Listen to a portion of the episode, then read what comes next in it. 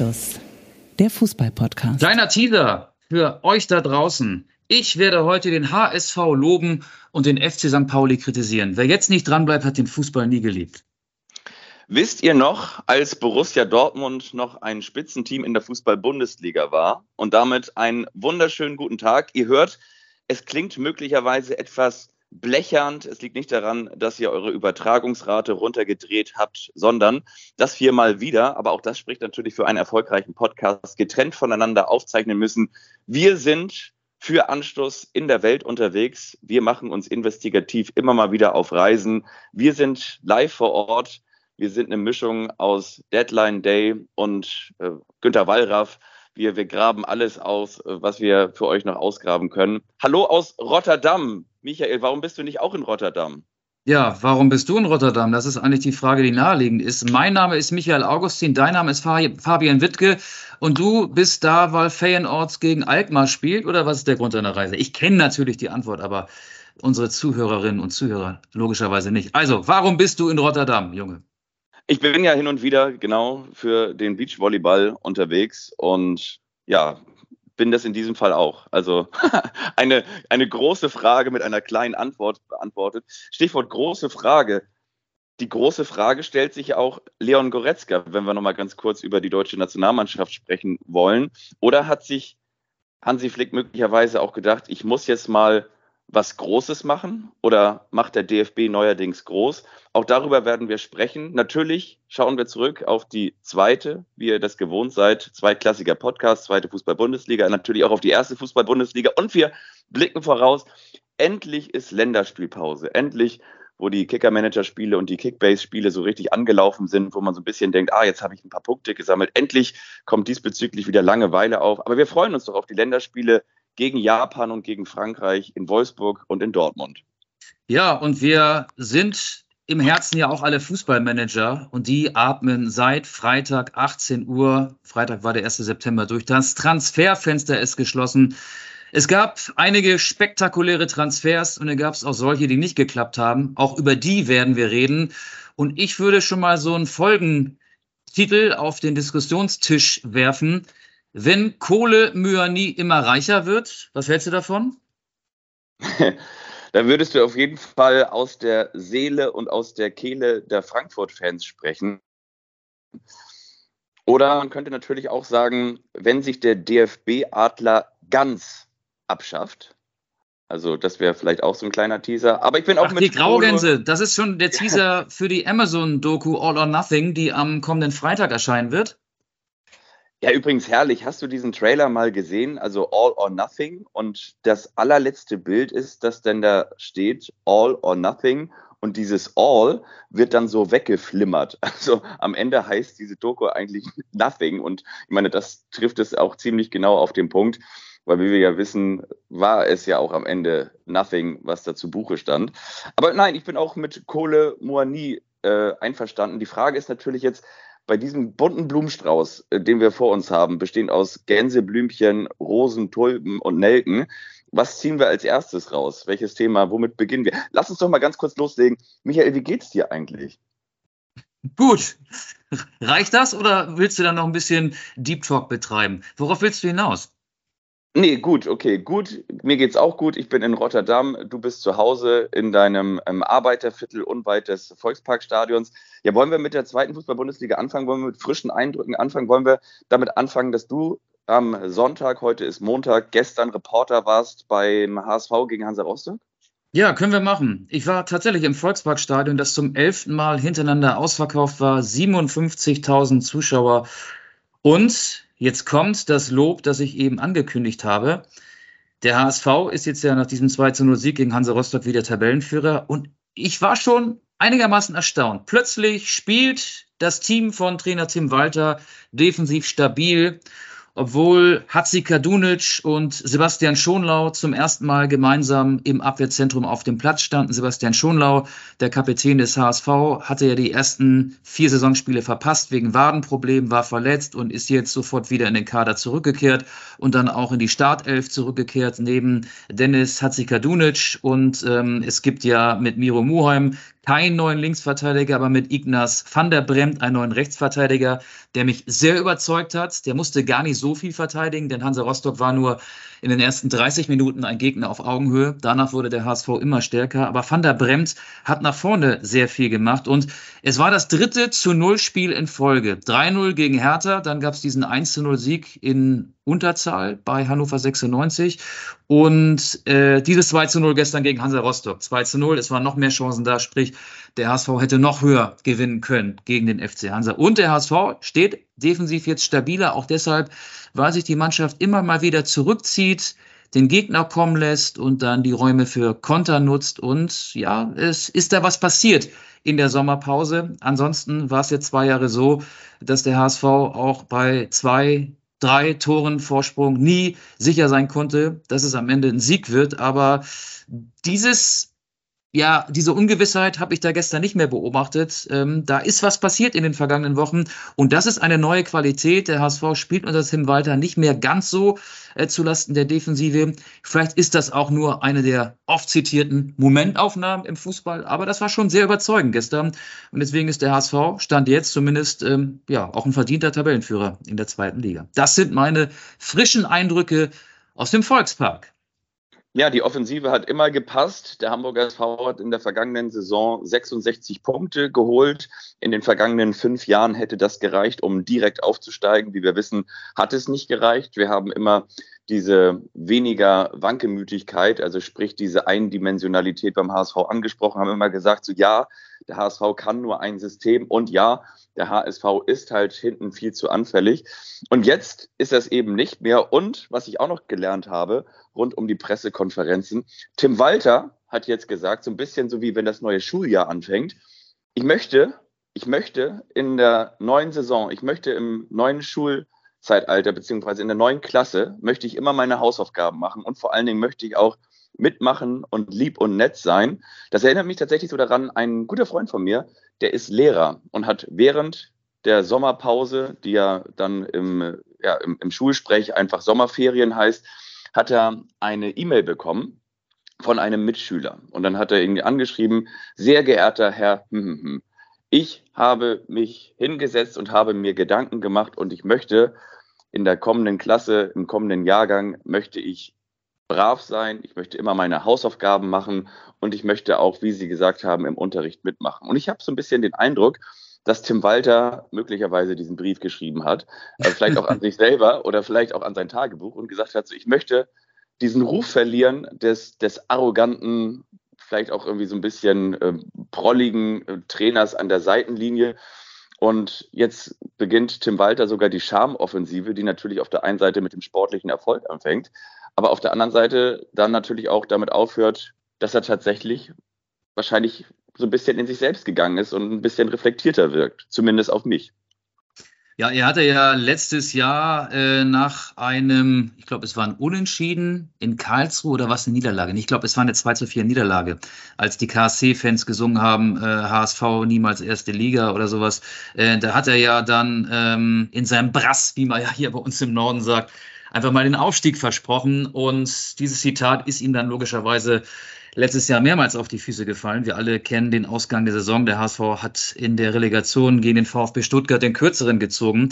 Aber ich will noch mal so ein bisschen in deinem Schulbild bleiben. Das neue Schuljahr hat ja in Hamburg tatsächlich gerade erst angefangen und beim HSV gibt es einige Streber, Laszlo Benisch ist einer, der ist nämlich in absoluter Frühform. Der hatte jetzt als Mittelfeldspieler an den ersten vier Spieltagen, also er hatte vier Einsätze, fünf Tore geschossen und hat beim Kicker, ich habe extra vor Aufzeichnung dieser Folge nochmal nachgeguckt, hat beim Kicker eine Durchschnittsnote von 2,0. Und das ist beim Kicker wirklich außergewöhnlich gut.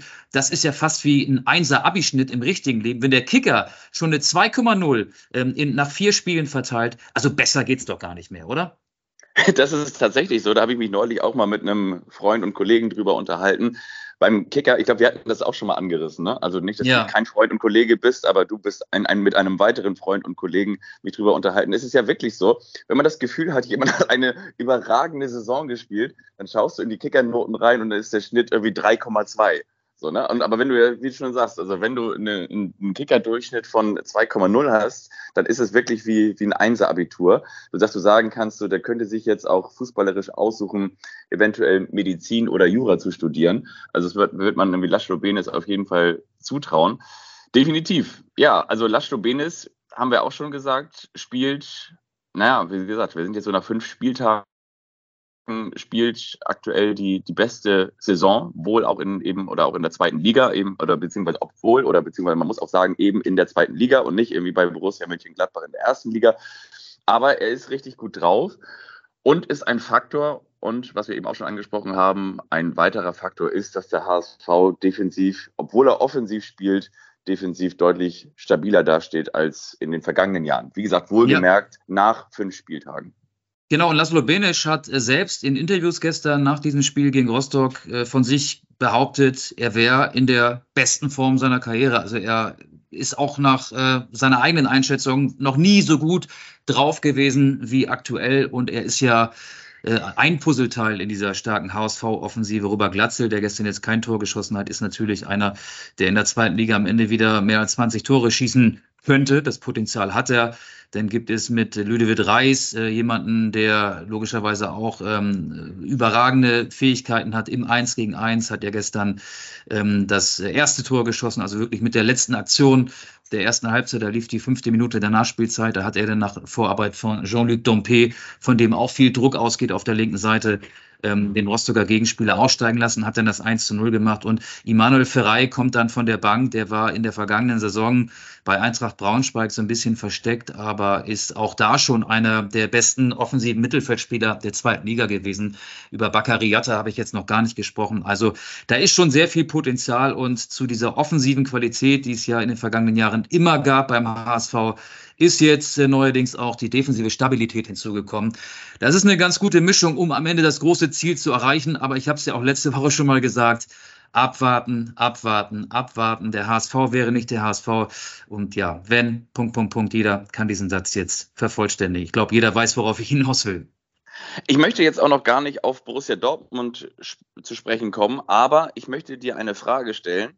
Und zwar, hast du ja auch immer gesagt, und ich habe es ja auch unterschrieben, Fußball wird im Kopf entschieden. Und die Frage, die ich mir jetzt trotzdem stelle, warum, na, wie gesagt, wir müssen noch nicht über Borussia Dortmund sprechen, das ist nur dieser Kontrast, warum hängt oder wirkt gefühlt diese verpasste Meisterschaft bei Borussia Dortmund äh, so nach, wie sie aktuell spürbar ist, so eine gewisse Lethargie, so eine gewisse Depression nach dem verpassten Titel. Und warum ist es anscheinend beim Hamburg SV nicht so. Obwohl, klar, hier und da hat man die Mannschaft eben auch noch verbessert, unter anderem ne, mit Ferrei und äh, Van der Brem hast du angesprochen. Aber im, im Kern ist die Mannschaft ja genauso zusammengeblieben. Warum spielt das beim HSV gefühlt keine Rolle? Warum hast du da diese Euphorie? Also ich glaube, das kann man schlecht vergleichen. Der HSV ist in der Relegation an einem äh, ja wirklich zu starken Gegner gescheitert. Das muss man sagen. Hin- und Rückspiel gegen Stuttgart in Addition war das dann ein 1 zu 6, meine ich. Und mhm. ähm, ja, so. Und der HSV hat ja trotzdem auch wegen externer Gelder, Klaus-Michael Kühne hat ja auch nochmal eine kleine Finanzspritze in der Sommerpause dem HSV zur Verfügung gestellt, hat halt Leistungsträger wie Reis und Glatzel halten können. Du hast gerade zwei Neuzugänge van der Bremt und ähm, Ferrei angesprochen, Hatzigadunic ist neu, Ramos, der jetzt gesperrt war, ist neu, äh, ein paar andere Neuzugänge gab es auch. Also ähm, der HSV hat ja jetzt keine so große Enttäuschung hinnehmen müssen, eine verpasste Meisterschaft. Ähm, nachdem der FC Bayern jetzt elfmal in Folge deutscher Meister gewesen ist, ist, glaube ich, ähm, noch sehr viel höher zu bewerten ähm, als ein nicht geklappter Aufstieg. Und bei Borussia Dortmund ist, glaube ich, das in den Köpfen und noch dazu, und das ist ja in den ersten drei Spielen aufgefallen, auch jetzt wieder am Freitag beim enttäuschenden 2 zu 2 gegen Heidenheim. Borussia Dortmund verstärkt sich mit Niklas Füllkrug. Ja, ein neuer Neuner kommt, ein neuer Stürmer.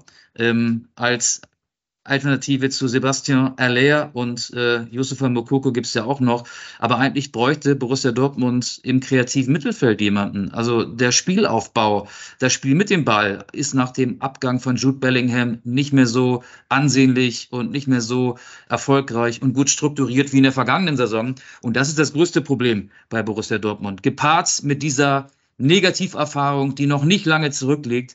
Also mich überrascht das ehrlich gesagt nicht so sehr, dass Borussia Dortmund so quälend in die Saison gekommen ist, obwohl ich natürlich mit einem Heimsieg gegen Heidenheim schon gerechnet hätte. Ja, dann sind wir ja schon fast in der ersten Liga. Wir möchten natürlich noch ganz kurz unsere Vereine streifen.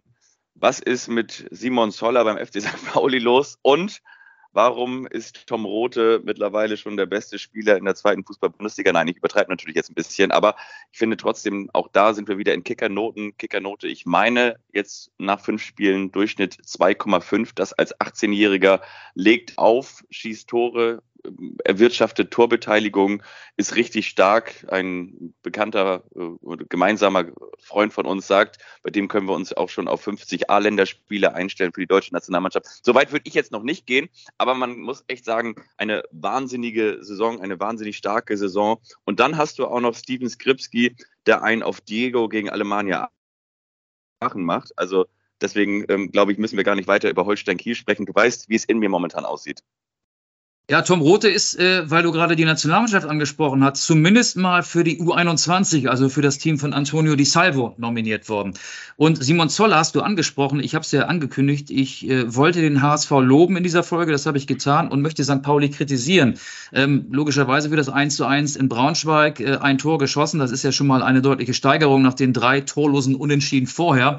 Aber eben nicht diesen Vorsprung über die Zeit gebracht, obwohl St. Pauli auch dieses Spiel, dieses Auswärtsspiel in Braunschweig Braunschweig unter Kontrolle hatte.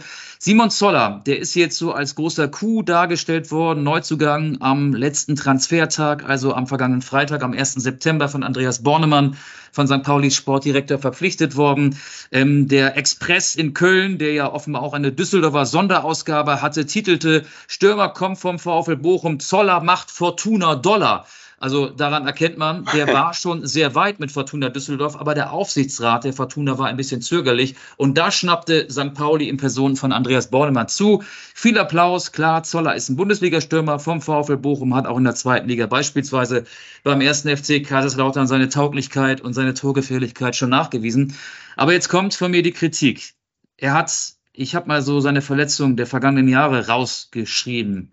Innenband anderes Knie. Knieprellung, Außenband anderes Knie, Kreuzbandriss, muskuläre Probleme, Oberschenkelverletzung, da gehen wir jetzt in die letzten fünf Jahre. Der ist also auch mit 32 Jahren nicht im Vollbesitz seiner Kräfte. Ich glaube, der wird nicht äh, alle Spiele, die noch zur Verfügung stehen, machen. Und der FC St. Pauli sucht gefühlt seit anderthalb Jahren seit dem Abgang von Guido Burgstaller, das war der letzte Neuner, der letzte echte Mittelstürmer, den St. Pauli hatte. Seitdem sucht Andreas Bornemann einen neuen Stürmer, hat also drei Transferperioden Zeit gehabt. Und das Ergebnis ist Simon Zoller, der ein reiner Zufallstreffer ist, weil Bornemann wahrscheinlich durch den Flurfunk mitbekommen hat, dass es mit Düsseldorf und Zoller eventuell nicht klappen könnte. Da schnappt er zu und das ist das Ergebnis nach anderthalb Transfer, äh, nach drei Transferperioden, nach anderthalb Jahren. Das finde ich ehrlich gesagt ein bisschen schwach. Ich lasse mich natürlich vom Gegenteil überzeugen, wenn Simon Zoller demnächst äh, jedes Spiel treffen wird. Dann nehme ich die ganze Kritik zurück. Aber ich finde es trotzdem irgendwie ähm, schwach, wenn du als Manager ja die Problemstelle seit äh, anderthalb Jahren kennst und ähm, ja irgendwie keinen Stürmer an der Angel hast, der zu einem ab einem gewissen Zeitpunkt zur Verfügung stünde, sondern du nimmst den, der ganz plötzlich auf dem Radar erscheint. Dafür kann er sich feiern lassen, aber eigentlich müsste man ihn dafür kritisieren. Ja, ich weiß, was du meinst, weil das ist ja dieses Phänomen der, wie sagt man so schön, auch ein bisschen floskelhaft, 85 Millionen Bundestrainer man sagt ja immer so, man, man selber weiß es vermeintlich besser, wohl wissend, dass man es natürlich selber nicht besser weiß, weil wir nicht so nah dran sind. Aber trotzdem ist es ja für die St. Pauli-Fans und eben nicht nur für die offensichtlich, dass St. Pauli eben genau diesen, haben wir ja auch schon ganz häufig drüber gesprochen, diesen Zielspieler nicht hat, diesen klassischen Neuner, diesen Bullen, der dann einfach mal für, ich sag mal, acht bis zwölf Tore Minimum steht. So, den, den haben sie nicht, den haben sie immer gesucht. Und dass dann eben genau für diese Positionen nicht, ich sag mal, vielleicht sogar dann auch zwei Spieler verpflichtet werden, so einer, der vielleicht sich irgendwie noch entwickeln muss und einer, der es schon mal nachgewiesen hat. Ja, es gibt und, ja noch einen zweiten mit Andreas Alberts von Jan Regensburg, der ja. ist sogar noch ein Jahr älter als Zoller, aber der hat jetzt in den ersten Spielen auch nur ansatzweise überzeugt. Ja, genau, aber ich meine jetzt eben so ein, so ein Spieler, ich, will, ich will jetzt gar nicht mit, mit Holstein Kiel um die Ecke kommen, aber du kannst ja zum Beispiel auch mit Hannover 96 um die Ecke kommen, weiß ich, so ein Cedric Peuchert oder so, der halt irgendwie dann. Andreas Vogelsammer, auch ein guter ja, Transfer von 96, ja. finde ich, ja. Genau, zum Beispiel. Zum Beispiel so einer. Oder ähm, ich weiß, man muss man natürlich auch gucken, wie sich das entwickelt, aber ähm, der, oh, scheiße, jetzt, jetzt habe ich es ein bisschen durch, ich will nicht Verrei sagen, aber hier, vielleicht kannst du mir helfen, den Hansa Rostock jetzt verpflichtet hat vom VfB Stuttgart, der jetzt auch schon in den ersten Spielen getroffen hat, den sie ausgeliehen haben. Juan José Perea, Perea, der Kolumbianer. Genau. Ja. ja, zum Beispiel so, das ist so ein, so ein typischer Stürmer. Das heißt natürlich auch nicht, dass das klappt, das weißt du nie. Du weißt auch nicht, ob sie verletzungsfrei bleiben.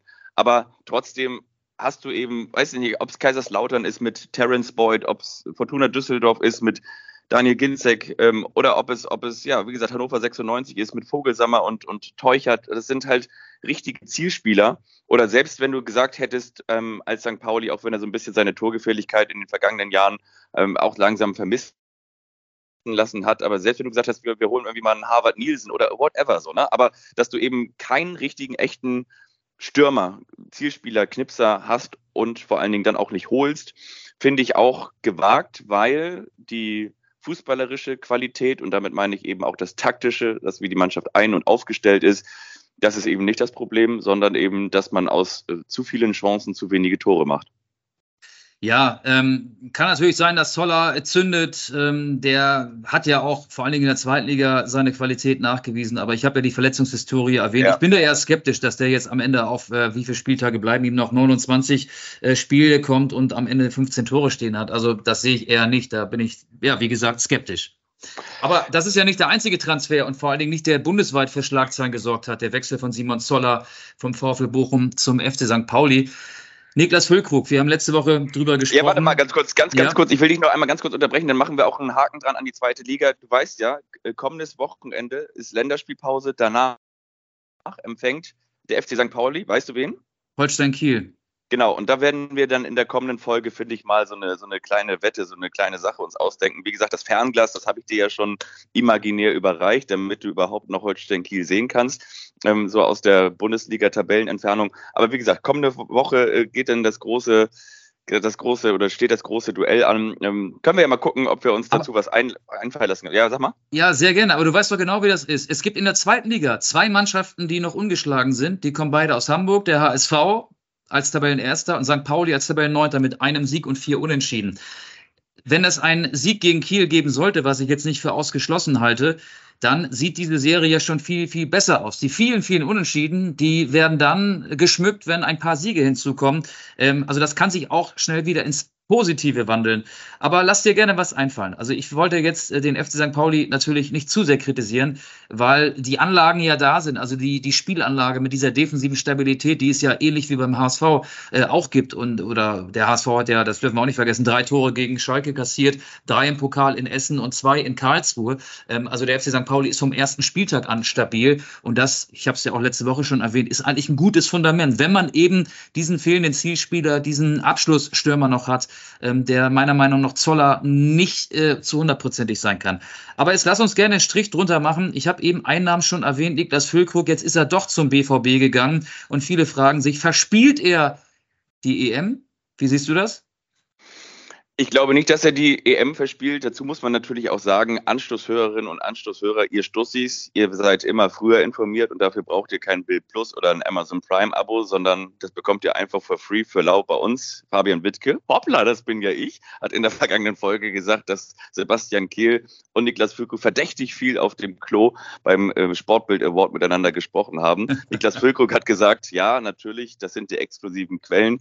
Ich habe mich von diesem Angebot geehrt gefühlt und für mich war eigentlich klar, sinngemäß, dass ich dann auf jeden Fall auch zu Borussia Dortmund gehen möchte. Um darf, ich, darf ich da ganz kurz reingehen? Ja. Ich, ich, ich, weiß, ich weiß inzwischen, was Sebastian Kehl zu Niklas Füllkrug auf der Toilette gesagt hat. Sie standen am Pissoir nebeneinander. Dann linste Kehl so ein bisschen verschämt rüber zu Niklas Füllkrug und sagte, Mensch, dein Strahl ist ja schon gelb-schwarz. Also schwarz-gelb. Weißt du? Ich weiß genau, was du meinst. Aber das, das Ding ist, wenn an den Transfergerüchten auf dem Klo nichts dran gewesen wäre, ne, dann wäre das eine WC-Ente gewesen. Ja, das stimmt, aber es sind Fakten. Niklas Fakten. trägt ein schwarz-gelbes Trikot als Einwechselspieler für Sebastian Haller. Äh, Haller. Äh, und, und, das ist die, ja? Ja, und genau, und, und um es mit Reinhold Beckmann zu sagen, als er noch eine Talkshow im ersten hatte, ne, Und genau das interessiert mich jetzt. Was will Niklas Füllkrug kommendes Jahr bei der EM erreichen? Ich glaube ehrlich gesagt, dass es ein feiner Schachzug ist. Ähm, das liegt natürlich auch daran, dass sich Niklas Füllkrug jetzt auf einem anderen Niveau messen kann. Ich glaube ehrlich gesagt, zumindest in der aktuellen Verfassung. Sebastian Aller ist unfassbar schwach in die Saison gestartet, war kein Faktor, hat äh, nicht nur jetzt gegen Heidenheim diesen Elfmeter verursacht und eben wirkte irgendwie auch lethargisch. Vielleicht lag das aber eben auch daran, dass das Dortmunder Offensivspiel sehr behäbig ist und dass du dann natürlich als Zielspieler auch nicht glänzen kannst, wenn du keine Bälle bekommst, wenn du nicht genau da angespielt werden kannst oder nicht genau da angespielt wirst, wo du angespielt werden musst, nämlich von der Grundlinie in den Rücken, entweder auf den Kopf oder ja an die 5-Meter-Raumkante, wo du dann eben äh, ja, äh, verwandeln kannst. Das ist ja genau das Spiel solcher Zielspieler. Das ist ja wenig, wie zum Beispiel bei Karim Adeyemi mit dem Ball am Fuß über die Flügel, über die linken und rechten Strafraumecken rein und dann irgendwie mit noch einem, ja, mit einer Finte oder so und dann abschließen, sondern das ist ja eher so dieses flach oder hoch anspielen und dann hast du die Qualität zu netzen. Das ist momentan eben nicht das Spiel von Borussia Dortmund, deswegen kannst du als Sebastian Aller nicht glänzen. Aber ich finde ehrlich gesagt, Niklas Füllkrug auch kommt so ein bisschen drauf an, natürlich, wie er seine Form konservieren konnte, aber war ja auch verletzungsfrei, zumindest weitestgehend über die Sommerpause und wirkt sehr fit. Ich glaube nicht, dass er, also ist natürlich geholt als Backup und natürlich auch für die Phase des Afrika Cups, wenn Sebastian Aller für sein Land spielen wird. Ich glaube ehrlich gesagt, dass es für Füllkrug gut ist, dass es eine Weiterentwicklung ist mit Champions League und natürlich gibt es auch drei Wettbewerbe mit DFB-Pokal und Bundesliga sowieso. Ich glaube viel mehr, aber da können wir vielleicht irgendwie gleich noch kurz drüber sprechen. Ich glaube ehrlich gesagt viel mehr, dass Yusufa Mokoko sich dafür äh, nicht die, die Tür zugeschlagen hat, aber sich das viel, viel, viel schwerer gemacht hat, der ja im Winter seinen Vertrag nochmal langfristig verlängert hat. Aber ein 18-jähriger Spieler, zugegeben, der jetzt auch schon, glaube 56 Bundesligaspiele hat, was natürlich Wahnsinn ist, aber ein 18-jähriger Spieler, der braucht Spielpraxis. Und ich glaube, es wäre aus äh, Mukukos Sicht und auch aus dessen Beraters Sicht schlau gewesen, wenn sie zum Beispiel, das stand ja auch mal ganz kurz im Raum, vielleicht ihn leihweise nach Bremen geschickt hätten und dann, dass er dort hätte äh, Spielpraxis sammeln können. Aber sich jetzt hinter Sebastian Aller und Niklas Füllkrug auf die Bank zu setzen, das halte ich für sehr, sehr schlecht, diese Idee, weil ich glaube, der wird nicht mehr viele Spiele machen. Also zumindest nicht mehr viele Einsatzminuten kommen. Ja, da spielen auch Faktoren eine Rolle, die unvorhersehbar sind. Äh, Füllkrug ist, äh, obwohl er gerade fit ist, was seine Vergangenheit angeht, ja ein verletzungsanfälliger Spieler. Und aus seiner Sicht kann ich diesen Wechsel zum BVB komplett nachvollziehen. Der war vor zwei Jahren oder in der vorletzten Saison noch ähm, bei Markus Anfang, beim damaligen Trainer von Werder Bremen, in der zweiten Liga in Ungnade gefallen. Dann ist er im vergangenen Winter bei der WM in Katar gewesen und ist mit äh, sieben Länderspieltoren in neun Spielern momentan der zuverlässigste deutsche Stürmer. Dass der mit 30 Jahren nochmal die Chance nutzen will, mit Borussia Dortmund Champions League zu spielen, um die Meisterschaft mitzuspielen. Wobei ich glaube, der BVB wird in diesem Jahr äh, nicht wirklich um die Meisterschaft mitspielen, aber auf einem anderen Niveau zu spielen und logischerweise auch ein bisschen mehr Geld mit nach Hause zu nehmen, kann ich komplett verstehen. Und das können, glaube ich, auch die Werder-Fans verstehen. Ich habe so ein bisschen ähm, im, im Internet die Reaktion, vor allem bei Instagram, mir durchgelesen. Äh, da gab es jetzt keine Häme und, und kein böses Nachtreten. Also die können das alle verstehen, zumal Werder ja äh, mit Raphael Boré jetzt auch äh, am selben Tag oder einen Tag später, am vergangenen Freitag, noch einen Nachfolger präsentiert hat. Und Justin Njinma äh, das ja auch ganz gut gemacht hat, ähm, der ja ähm, beim, beim 4 zu 0 gegen Mainz äh, ein Tor geschossen hat und ähm, eins aufgelegt hat. Also ich glaube, Werder wird mit Njinma und Woltemade, das habe ich vor ein paar Wochen gesagt, auch äh, zwei Leute aus dem eigenen Nachwuchs noch ähm, häufiger bringen und die werden es zurückzahlen. Ja, genau. Das ist natürlich immer so der, der Werder-Weg, dass du es im Konglomerat und im, im Team lösen musst, ne? weil du eben diese einzelnen Superstars dann in Anführungsstrichen, also aus Werder Sicht gesprochen, da war Füllkrug sicherlich schon dann so der, der Superstar, ähm, der da so herausgeragt hat, eben so Nationalspieler etc. pp. Du hast es gerade eben angesprochen, aber das, die kannst du eben nicht eins zu eins ersetzen, sondern das musst du auf mehrere Köpfe verteilen. Ob das jetzt so klappt, bin ich auch mal gespannt. Ich glaube auf jeden Fall, dass dieses Spiel gegen Mainz natürlich irgendwie dann auch so eine Art äh, Befreiung war. Werder hat irgendwie gut gespielt, ist auf der anderen Seite natürlich dann auch wenn du mit zum Elfmeter reinkommst. Ne? Das ist dann auch so das dankbare Spiel vor eigenem Publikum. Aber nee, genau, also diesen Transfer kann ich auch definitiv nachvollziehen von, von Füllkrug und wie du auch schon gesagt hast, das, das hängt, glaube ich, auch nicht nach. Das kann, glaube ich, jeder nachvollziehen. Ich glaube, es ist dann irgendwie auch, auch irgendwie, was heißt der sympathische Weg, ne? Aber ich meine, dass der natürlich dann auch sagt, der wird wahrscheinlich, also natürlich immer noch mehr als wir alle, aber in den vergangenen fünf, sechs Jahren auch jetzt nicht so viel Geld verdient haben, weil wenn so eine schwere Verletzung dich erstmal lahmlegt, dann fängt ja auch häufig dann erstmal an, so die Krankenversicherung irgendwie zu greifen. Das ist dann nicht so, dass du dann automatisch trotzdem da deine Million nach Hause fährst und jetzt bist du irgendwie eben 30 und das war so eine Karriere, die so ein bisschen auch mal hier und auch mal da war, ne? Nürnberg, Fürth, Hannover 96, dann, dann Werder und wie gesagt, wir müssen, glaube ich, irgendwie uns keine, keine Sorgen und kein großes Mitleid haben. Aber ich glaube eben auch, dass er jetzt eben die Chance hatte, so seinen ersten richtig fetten Vertrag zu bekommen. Zumindest ja. wenn man mal überlegt, dass er A-Nationalspieler ist und das mit 30, da kann ich dann auch schon verstehen, dass du sagst, okay, ich unterschreibe den jetzt mal und damit bin ich auch wirklich dann, dann safe. So, ne? Ich glaube schon, dass, wie gesagt, das ging ihm sicherlich gut und wir müssen uns keine Sorgen machen, aber der erste dicke Vertrag, den bekommt er jetzt mit 30 und äh, in Anbetracht seiner Verletzungshistorie weiß man eben auch nicht, wie lange das alles hält. Ja, also hundertprozentiges Verständnis von deiner und von meiner Seite für Niklas Füllkrug und seinem Wechsel zu Borussia Dortmund. Jetzt bin ich mal auf deine Einschätzung gespannt.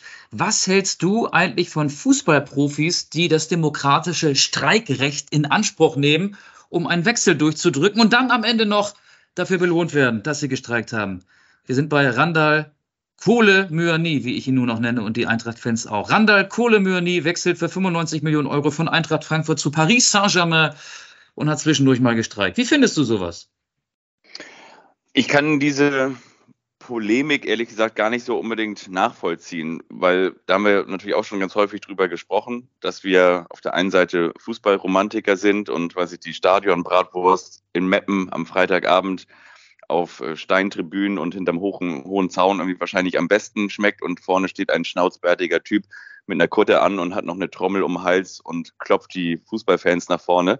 Ernst ja. Mittendorf steht auf jeden Fall nicht mehr, aber das ist eine andere Geschichte. Nein, also das ist natürlich so das, wo du denkst, so ja, Bratwurst 1,50, Bier 2 Euro und dann machen wir uns hier einen schönen Abend, aber das ist ja eben nicht mehr die Fußballwelt und Verträge werden nicht abgeschlossen, um sie einzuhalten, sondern Verträge werden abgeschlossen, um Geld zu generieren. Also entweder um zum Beispiel ein Handgeld zu vermeiden. Wenn ein Vertrag ausläuft, dann bekommt meistens der Spieler Handgeld, damit es nochmal quasi ein zusätzliches finanzielles Argument gibt, weshalb er diesen Vertrag unterschreiben soll. Wenn Verträge langfristig verlängert werden, dann kommt es häufig irgendwie darauf an, dass man sagt, okay, dann streichen wir eine, eine Option aus dem Vertrag, um möglicherweise dich dann doch für eine gewisse Ablösesumme gehen lassen zu müssen.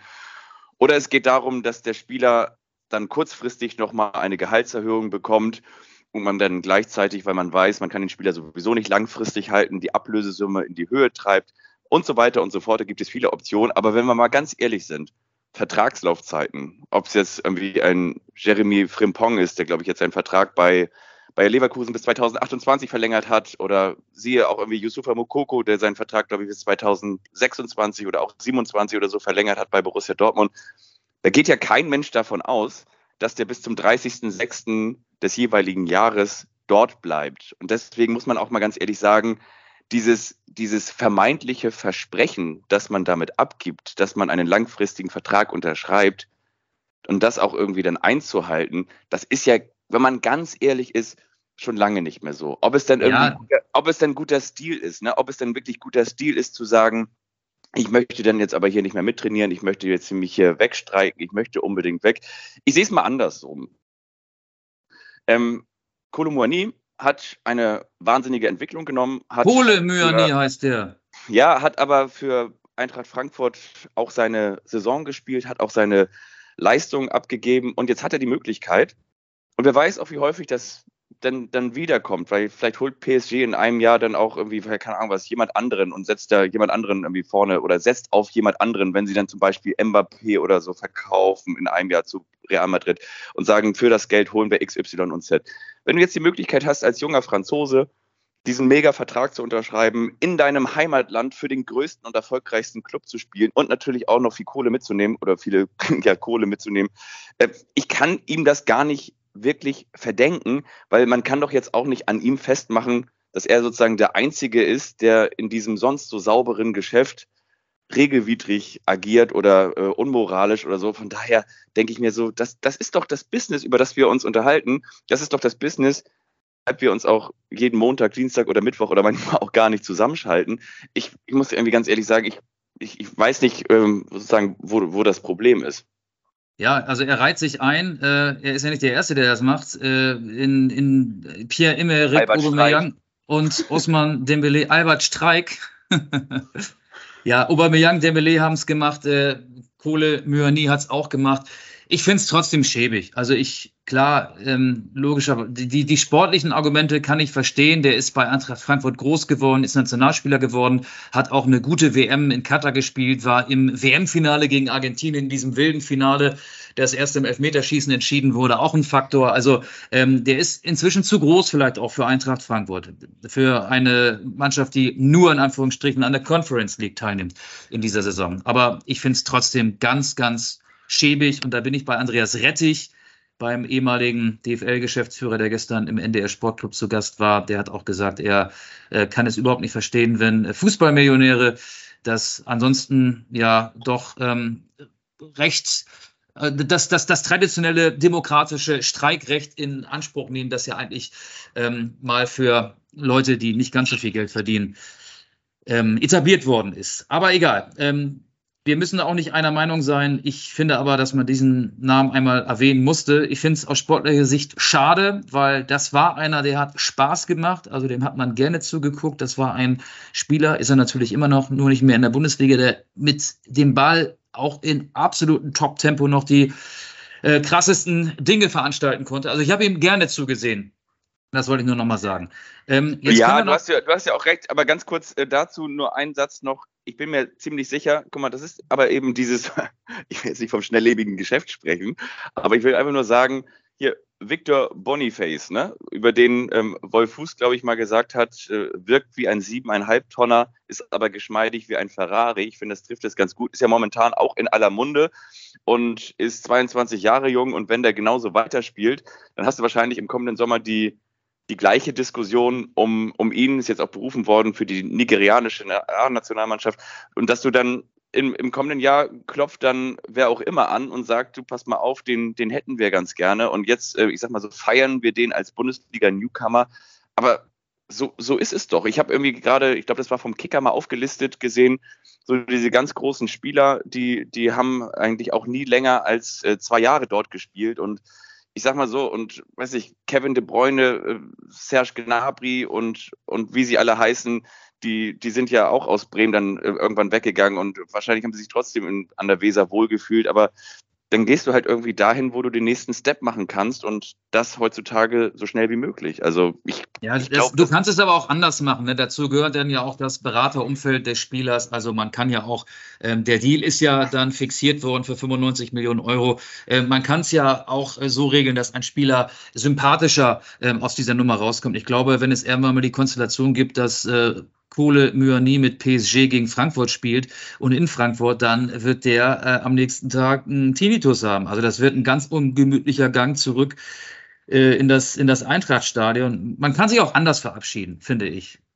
Also war das am Ende dann in Frankfurt jetzt das Ende der 100 Millionen Kröschen-Oper? Ja, genau. Wobei der natürlich jetzt viel Geld hat und äh, zumindest in dieser Transferperiode, die ja seit äh, September, seit dem 1. September zu Ende gegangen ist, keine Möglichkeit mehr gab, diese äh, Kohle, Myani-Kohle auszugeben. Aber ja, ähm, er hat ja auch einen Nachfolger dann präsentiert, äh, Nils Gumk, ich Kumko oder so, ich habe den Namen, glaube ich, nicht richtig ausgesprochen. Die Eintracht hat so viele Spieler aus dem französischsprachigen Raum. Ähm, das dauert bei mir ein bisschen, bis ich die alle drauf habe. Dafür ist die Saison noch zu frisch. Aber ich möchte noch einen Portugiesen erwähnen. Dass die fast den, von den eigenen Fans Eintracht Frankreich genannt werden, ne? Ja, stimmt, das würde auch passen. Also zumindest funktioniert das Scouting System, ja. äh, das Markus Krösche sich aufgebaut hat. Aber ich möchte noch auf João Palinha hinaus, ein Portugiese, der beim FC Fulham unter Vertrag steht. Wir beide würden sagen, defensiver Mittelfeldspieler, Thomas Tuchel nennt ihn die Holding Six. Ich will jetzt mal so übersetzen, ein defensiver Mittelfeldspieler, dessen Kernkompetenz auch die Defensive ist. Der war schon zum Medizincheck in München. Die Bayern hätten 65 Millionen Euro für diesen gar nicht so bekannten Spieler, für Joe Palinha vom FC Fulham ausgegeben aber dann haben sie ihn doch nicht bekommen. Und jetzt hat Thomas Tuchel äh, sich ja auch vor wirklich jede Fernsehkamera gestellt nach dem 2 zu 1 Sieg in Mönchengladbach und hat einfach mal gesagt, dass die Bayern der große Verlierer in dieser Transferperiode sind, in dieser letzten Transferwoche vor allen Dingen. Stanisic weg, Pavard weg zu Inter Mailand, Gravenberg auch noch weg, also ein Spieler, der zumindest mal die Position spielt, ist zum FC Liverpool gewechselt. Es gab kein äh, Cancelo, kein äh, Außenverteidiger, es gab kein Palinja. Ähm, was hältst du davon? Was hältst du vom, vom Bayern-Kader und von Thomas Tuchel, den man ja am liebsten äh, an seine Schulter drücken wollte und seine Krokodilstränen trocken wollte? Der war ja so niedergeschlagen, obwohl es äh, anders als sonst einen Sieg gegen Borussia Mönchengladbach gab. Aber er war natürlich mit der Transferausbeute in der vergangenen Woche nicht ganz so einverstanden. Ich finde, der FC Bayern München präsentiert sich momentan so auf dem Transfermarkt und was die Transferaktivitäten angeht, hilflos, fast schon verzweifelt. Also das heißt, oder, oder unkreativ könnte man auch sagen, weil während früher die, die Nachwuchsarbeit so funktioniert hast, dass du dann nach und nach immer mal alle fünf bis, ja, wahrscheinlich alle fünf bis sieben Jahre irgendeinen einen Weltstar da formiert hast, den du da ins Wasser geschmissen hast und der dann mit der mit der Mannschaft äh, groß geworden ist, der sich mit dem Verein identifizieren konnte, wird jetzt irgendwie so gefühlt mit, mit dem Festgeldkonto so versucht, so ganz krampfhaft der Erfolg äh, eingekauft äh, zu werden, wird versucht, dass der, den, den, genau, dass man den, dass man den Erfolg einkauft. Und ähm, das ist zum Beispiel, ich finde, das ist überhaupt gar nicht Bayern-like, dass man einfach sagt, so man legt irgendwie 65 Millionen auf den Tisch, um ja, einen Portugiesen zu verpflichten, der vielleicht jetzt nur Fußballkennern bislang geläufig war. Und genauso eben auch, ich glaube, das war auch schon Thema in der vergangenen Woche. Ja gut, die, also zumindest noch nicht so. Also wir hatten ja irgendwie gesagt, okay, dass, dass der Daniel Perez kommt, der, der Torhüter. Ich dachte jetzt eigentlich eher, dass das die neue Nummer eins wird, aber dass du jetzt jemanden holst, der hinter Sven Ulreich die Nummer 2 wird und eher in diesen Status kommt, so nach dem Motto, du bist der Herausforderer. Und wir wissen dann wiederum auch langfristig, dass Manuel Neuer ja schon auch vorhat, nochmal wieder zu spielen und, und Fortschritte macht. Das heißt, dann irgendwann kommt Manuel Neuer wieder und dann hast du den dritten Torwart verpflichtet oder den, den zweiten langfristig und mit 23 setzt du dich hinter, äh, weiß ich, zwei Torhütern auf die Bank und dann ähm, hast du diese Kommunikation beim FC Bayern München, die ich für schwierig erachte. Du hast gefühlt jetzt schon so ein gefühltes Tischtennisspiel, also was so an Argumenten angeht. Also Thomas Tuchel spielt den Ball rüber Richtung Sportdirektion. Die Sportdirektion sagt so, okay, wir versuchen was zu machen. Dann spielen sie den Ball wieder zurück. Dann wird in der Öffentlichkeit Goretzka und, und, und Kimmich irgendwie angezählt und, und, und Leimer hast du eigentlich auch noch da. Dann findet da so eine öffentliche Debatte statt, äh, wer soll denn nun eigentlich spielen? Und dann sagt äh, Tuchel öffentlich so, okay, und wenn ich jetzt keinen neuen Sechser dazu bekomme, dann muss ich es halt mit Alex aus der U23 machen. Und dann sagt jetzt äh, neuerdings der Sportdirektor, ja, okay, aber das ist jetzt auch nicht unsere Aufgabe aus dem Kader, einen erfolgreichen zu machen. Das ist die Aufgabe des Trainers. Also, wo ich irgendwie denke, das, das ist so auf ganz vielen Ebenen bemitleidenswert, weil das steht nicht für das, was der FC Bayern München sonst immer ausgestrahlt hat, dass sie auf der einen Seite natürlich auch Führungsspieler von anderen Bundesligisten häufig weggekauft haben, aber dass sie eben auch dieses Gros der Bayern-Spieler hatten, ums, ja, diese, diese Davis, diese Alabas, diese Müllers, diese Schweinsteigers, diese, diese Spieler, diese Lahms und so, die dann irgendwie gefühlt immer nachgekommen sind. Und natürlich, klar ist Kimmich jetzt nicht aus der Bayern-Jugend, aber trotzdem auch eben so Spieler, die, die dann funktioniert haben. Und, und ähm, das, das gab es eben beim FC Bayern München immer. Und neuerdings hast du so das Gefühl, die kreative Lösung ist es, für 100 Millionen Harry Kane zu holen und für 65 Millionen einen neuen Sechser aus äh, Portugal, äh, beziehungsweise einen Portugiesen aus vom FC Fulham. Ähm, da, da denke ich mir so, okay, aber das hätte, glaube ich, auch jeder andere, andere gekonnt. Die Münchner Abendzeitung schreibt vom Deadline Day Debakel und äh, nimmt den neuen Sportdirektor Christoph Freund, der ja aus, äh, der aus dem RB-Imperium nach München kam, in die Pflicht. Der muss es jetzt in der nächsten Transferperiode irgendwie reißen.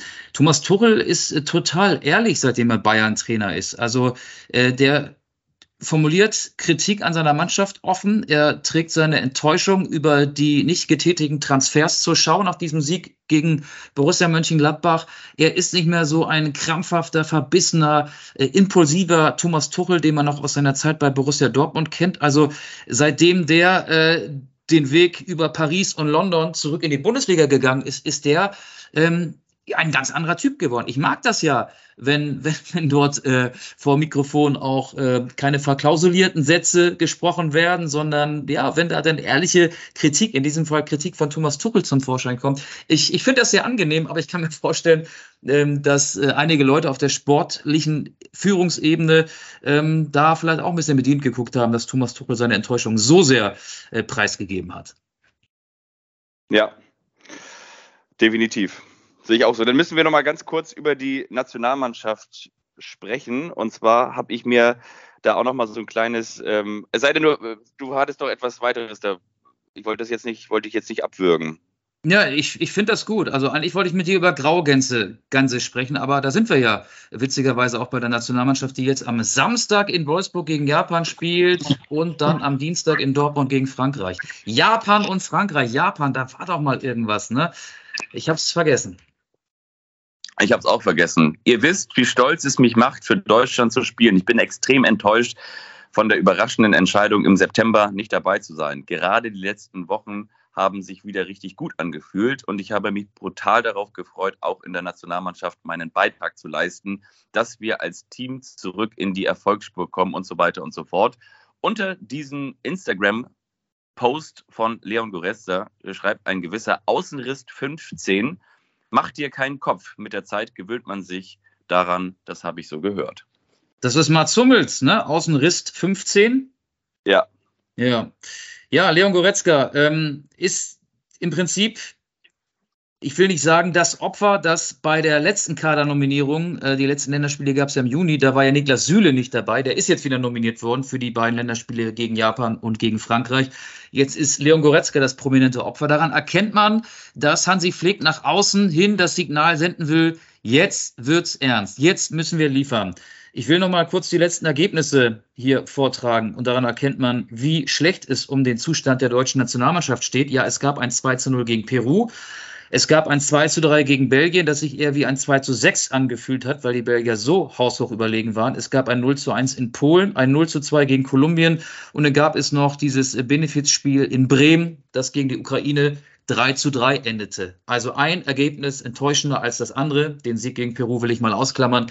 Die Nationalmannschaft hat sich mit einem ganz schlechten Eindruck und mit einem, ich finde, hoffnungslos überforderten Bundestrainer in die Sommerpause verabschiedet. Und sie kommt jetzt aus der Sommerpause raus mit diesem Knaller. Goretzka nicht dabei, aber auch Ginter, der immer dabei war, zuletzt Raum, Werner, Wolf, Marius Wolf und auch Thilo Kehrer sind nicht dabei.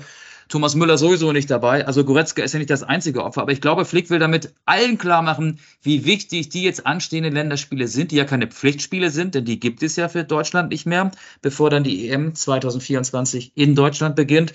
Und so muss man es, glaube ich, deuten. Also das ist meine Interpretation. Pascal Groß ist überraschend dabei. Da hätte ich jetzt nicht mitgerechnet. Wie siehst du dessen Nominierung? Hat ja immerhin 182 Spiele für den FC Ingolstadt gemacht. Also meine, der hat natürlich die Argumente auf seiner Seite. Nein, er spielt natürlich mittlerweile in der Premier League bei Brighton, Hove and Albion. Ähm, ja, also ich kann ich überhaupt nicht nachvollziehen. Und zwar, das war übrigens auch so ein Argument, das hätte für mich eben auch irgendwie noch so ein bisschen diese Dortmund-Krise erklärt. Ich äh, will jetzt gar nicht wieder so weit zurückspringen. Ich will nur sagen, ich glaube, dass es momentan eben an, an Führungsstärke auch im, im Team von Borussia Dortmund fehlt und Spielaufbau und Kreativität. Marco Reus. Und damit will ich einfach nur ganz kurz sagen, jetzt springe ich auch wieder zurück zur Nationalmannschaft oder auch irgendwie mit Mats Hummels. Ich glaube, dass du gerade in diesen Krisenzeiten auch schon Typen brauchst, die vielleicht eine gewisse Richtung vorgeben und damit mit Verlaub meine ich jetzt nicht unbedingt diese, diese Rüdiger-Ebene, die vielleicht ein bisschen salopper ist, die vielleicht auch ein bisschen flacher ist, die ein bisschen einfacher ist. Ich glaube, in diesen Zeiten musst du dich an Typen festhalten wie Josua Kimmich und vor allen Dingen auch wie Leon Goretzka. Und ausgerechnet einen Spieler wie Leon Goretzka jetzt nicht zu nominieren oder ihm jetzt vielleicht auch so ein bisschen Druck zu machen und dafür dann Pascal Groß mitzunehmen, der dann jetzt sein Länderspieldebüt geben könnte, das finde ich also nicht nachvollziehbar. Dazu muss ich natürlich sagen, ich habe jetzt die letzten Jahre von Pascal Groß in der Premier League nicht so beobachtet wie wahrscheinlich Hansi Flick. Aber trotzdem wage ich jetzt mal zu bezweifeln, ob Pascal Groß auf demselben Niveau konstant gespielt hat wie Leon Goretzka in den vergangenen Jahren. Weiß ich nicht. Ich finde, dass du dir, also anders gesagt, du mit, mit solchen Entscheidungen lieferst du natürlich immer ganz viel Angriffsfläche. Und ich weiß nicht, ob Hansi Flick damit gut beraten ist, sich jetzt noch mehr oder diese Flanke noch weiter aufzumachen, weil diese gibt es ja ohnehin schon, und zwar eben durch die von dir vorgetragenen Ergebnisse, die die deutsche Fußballnationalmannschaft zuletzt abgeliefert hat. Angefangen mit dem miserablen Abschneiden mal wieder bei einem großen Turnier, nämlich bei der Weltmeisterschaft in Katar und fortgesetzt mit eigentlich der Aufbruchstimmung, die entstehen sollte vor der Heim-EM im kommenden Jahr mit den schlechten Ergebnissen im Jahr 2023. Und jetzt triffst du wieder Entscheidungen, die viele nicht nachvollziehen können, obwohl du jetzt eigentlich ja die, die Fans brauchst, um irgendwie einen, einen Ansatz von Euphorie zu entwickeln. Ich will es jetzt nicht nur an Goretzka festmachen, aber das sind so Entscheidungen für mich, die so wie kleine Mosaike am Ende diesen, diesen, diese große Schwere so zusammensetzen. Und jetzt ausgerechnet, wie gesagt, so einen Sympathieträger äh, zu streichen. Ich glaube, Karim Adeyemi ist jetzt auch nicht mit dabei. Ich glaube, das ist aber auch vielleicht so ein Spieler, an dem machen sich nicht so viele Leute fest und sagen, okay, der hat jetzt auch kein Länderspiel bei der WM in Katar gemacht. Das ist jetzt vielleicht auch nicht so einer, der unbedingt zwangsläufig immer dazugehören muss. Der schwankt auch noch ein bisschen, der ist 21 Jahre jung. Aber einen Leon Goretzka jetzt nicht zu nominieren, das kann ich überhaupt nicht nachempfinden oder beziehungsweise kann ich überhaupt nicht nachvollziehen. Aber das beweist, wie sehr Hansi Flick vor diesen beiden Länderspielen gegen Japan und Frankreich unter Druck steht. Und er wird ja, oder ihm wurde oft vorgeworfen, er würde seine Kader nicht nach dem Leistungsprinzip zusammenstellen. Wenn du die vergangene Rückserie von Leon Goretzka betrachtest beim FC Bayern, die war nicht gut. Das sagt Goretzka auch von sich selber. Dann würde er schon nach dem Leistungsprinzip aufstellen. Wobei die ersten Spiele jetzt in dieser Saison waren dann wieder deutlich besser von äh, Leon Goretzka. Ähm, ich glaube, er will ähm, ja ein Zeichen setzen, ist Platz. Das wollte er mit der Nichtnominierung von Niklas Süle in der ersten Jahreshälfte setzen und jetzt ist Goretzka derjenige, ähm, der erstmal raus ist. Bei Pascal Groß sehe ich es nicht so negativ wie du. Ich meine, klar ist das kein so bekannter Name, aber der hat fast 200 Spiele gemacht in der Premier League für Brighton, Hove und Albion in der stärksten Liga der Welt auf einer Position, die so wichtig ist. Er ist 32. Er hat in der vergangenen Saison 37 von 38 möglichen Spielen in der Premier League gemacht, hat neun Tore geschossen, acht vorbereitet, ist ein exzellenter Freistoßschütze. Ich habe logischerweise auch die wenigsten seiner Spiele für Brighton, Hove und Albion gesehen. Ähm, aber ich finde es ich find's mutig. Ich ähm, glaube, wenn jemand sich in der Premier League äh, in 200 Spielen behaupten kann äh, und da Stammspieler ist, unumstrittener Stammspieler bei einer Mannschaft, der man in England den attraktivsten Fußball nachsagt, äh, dann ist das jemand, der logischerweise auch die deutsche Nationalmannschaft zwangsläufig verstärken könnte.